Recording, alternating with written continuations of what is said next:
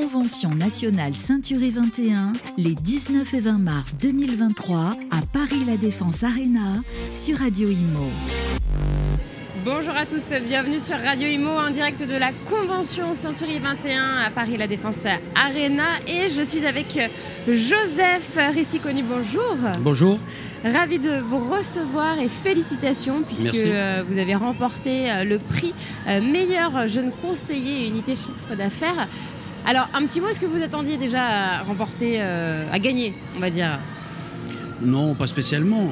Quand on, attaque un exercice d'année, on, essaye de faire le meilleur travail. Et quand il est ponctué par des bons résultats qui sont des résultats collectifs de toute l'agence, ben, c'est une grande satisfaction et une fierté aussi bien personnelle, bien évidemment, que collective. Une fierté de, vos équipes. vous êtes situé en Corse, à Saint-Nicolas. Un petit mot sur votre, belle île Oui, on est situé sur, sur le secteur de Mauriagne, qui est, qui est pas très loin de Bastia. Oui. On est une, agence, une petite agence, mais qui est hyper compétitive et sur laquelle il y a une très grande osmose entre nous. Euh, donc ça fonctionne, ça fonctionne très très bien. C'est ce qui fait euh, la force et qui fait que les résultats que nous, que nous avons sont bons. Et donc c'est une fierté aussi de, mettre haut le, notre île sur, sur les résultats au niveau national pour Century 21 et pour nous-mêmes. Pour vous, la cohésion, c'est ce qu'il y a de plus important euh, au sein d'une équipe? Au sein d'une équipe, c'est la cohésion, c'est l'entente, c'est la transparence, c'est la confiance.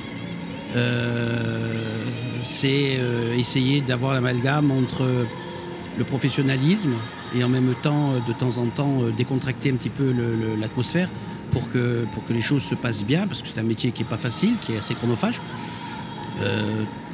si on arrive à avoir un petit peu le mélange de tous ces ingrédients, normalement la mayonnaise est prend. C'est facile de trouver un équilibre? On trouve un équilibre quand on trouve des belles et bonnes personnes.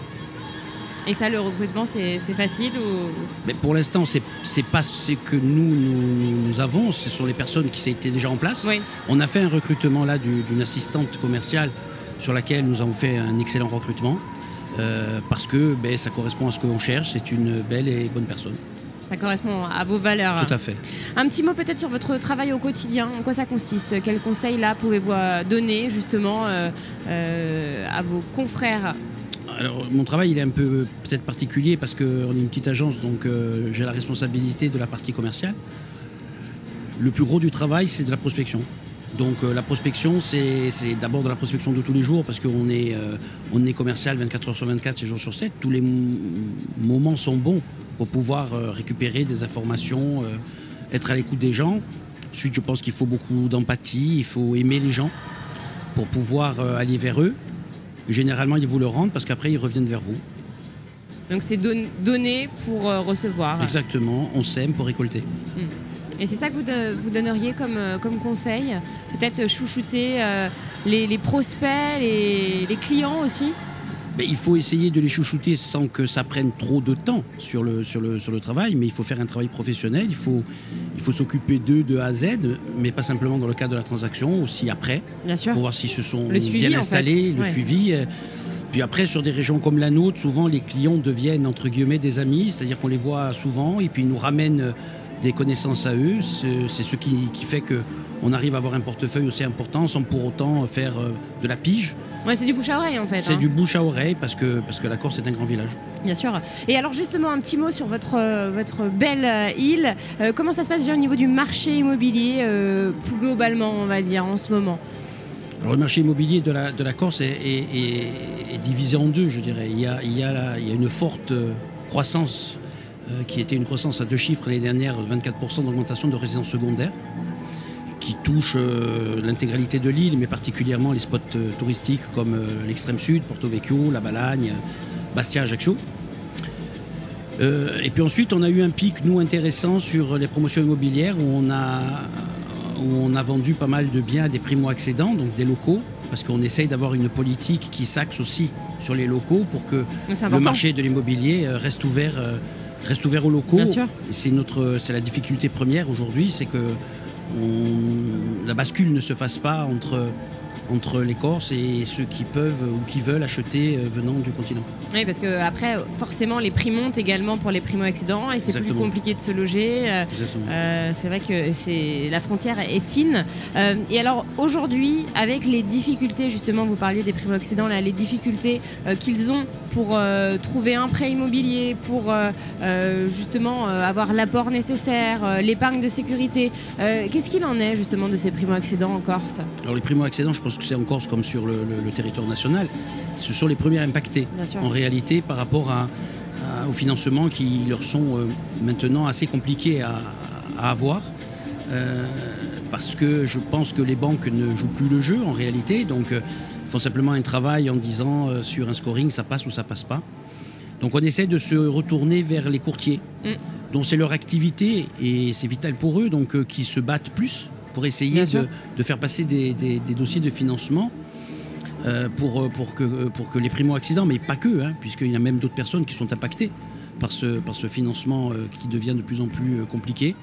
les courtiers, on s'appuie sur eux pour qu'ils puissent être d'une aide. Mais généralement, on, on, essaie de travailler avec eux tout au long de l'année. Ce sont des partenaires. Mais aujourd'hui, ça devient des, partenaires un peu privilégiés dans cette activité de, la finance. Mais c'est vrai que leur rôle est, beaucoup plus important qu'en 2020-2021, où là, les taux tournaient autour de 1%, on n'avait pas forcément besoin d'un courtier. Là, aujourd'hui, on a besoin d'un courtier. Et puis, il y, a de telles disparités entre, entre les banques que, tout à fait ça. que ça devient... Euh, l'année dernière, euh, l'année dernière, on passait des financements... Euh, c'était à peu près le, ce qui se passait au niveau national sur du, 1, 1%, 1,15%. Aujourd'hui, on, frôle bientôt les 4%. Donc il est clair que pour, les primo-accédants où leur pouvoir d'achat, leur salaire n'a pas augmenté, euh, le taux d'endettement il explose. Euh, donc ça ne passera pas euh, au niveau de la banque. Hmm. D'où l'importance voilà, de, bien préparer son, projet de, financement. pour finir, un petit mot sur votre coin en Corse. sans parler d'immobilier, qu'est-ce qu'il y a de beau à faire là-bas? Qu'est-ce que vous nous conseillez? Si on veut venir à Saint-Nicolas. Je vais résumer sans être chauvin que la Corse est la plus belle île du monde. C'est vrai. Donc on peut tout faire. On peut faire. Euh, on a un chemin de grande randonnée qui est le meilleur, de, le, plus, le plus difficile d'Europe, le GR20. Puis on a des côtes euh, marines qui sont magiques, aussi bien en observation extérieure en bateau que pour faire de la plongée. Euh, et puis après, on a aussi des aspects alimentaires qui sont sympathiques, comme la charcuterie, comme les gâteaux, comme les biscuits, comme les, les, canistrés. Donc euh, on, vit sur une belle île. Je sais que beaucoup de gens euh, nous envient. Et puis, euh, mais c'est pas, pas évident non plus de, l'insularité, c'est quelque chose qu'il faut, qu'il faut maîtriser. Nous, on le maîtrise parce que parce que c'est notre pays. Mais, mais beaucoup de gens veulent venir en Corse pour visiter. Et généralement, quand ils viennent, ils tombent sous le charme. Donc, c'est le coup de foudre en fait. C'est un peu, c'est un peu le coup de foudre, mais bon, parce que tout est beau. Eh bien, merci infiniment en tout cas pour cette interview. Merci, c'est avec plaisir. À bientôt. Convention nationale Ceinturée 21, les 19 et 20 mars 2023 à Paris La Défense Arena sur Radio Imo.